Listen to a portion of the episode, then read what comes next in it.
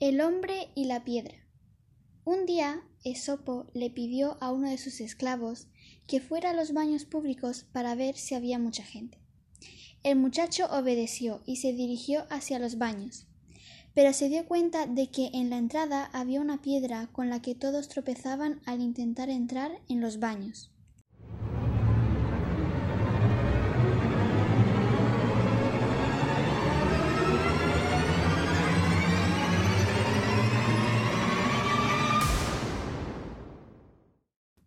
Uno a uno, al chocar con la piedra, se daban la vuelta. Pero entonces vio que una de las personas, antes de entrar, de pronto miró al suelo, se agachó y retiró la piedra para no tropezar. El esclavo entró entonces en los baños y echó un vistazo. Al regresar, Esopo le preguntó ¿Y bien? ¿Había mucha gente? Y él contestó «Um, no, solo una persona.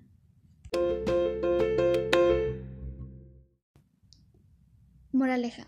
Antes de dar la vuelta ante el primer obstáculo que encuentres, utiliza la inteligencia para seguir adelante.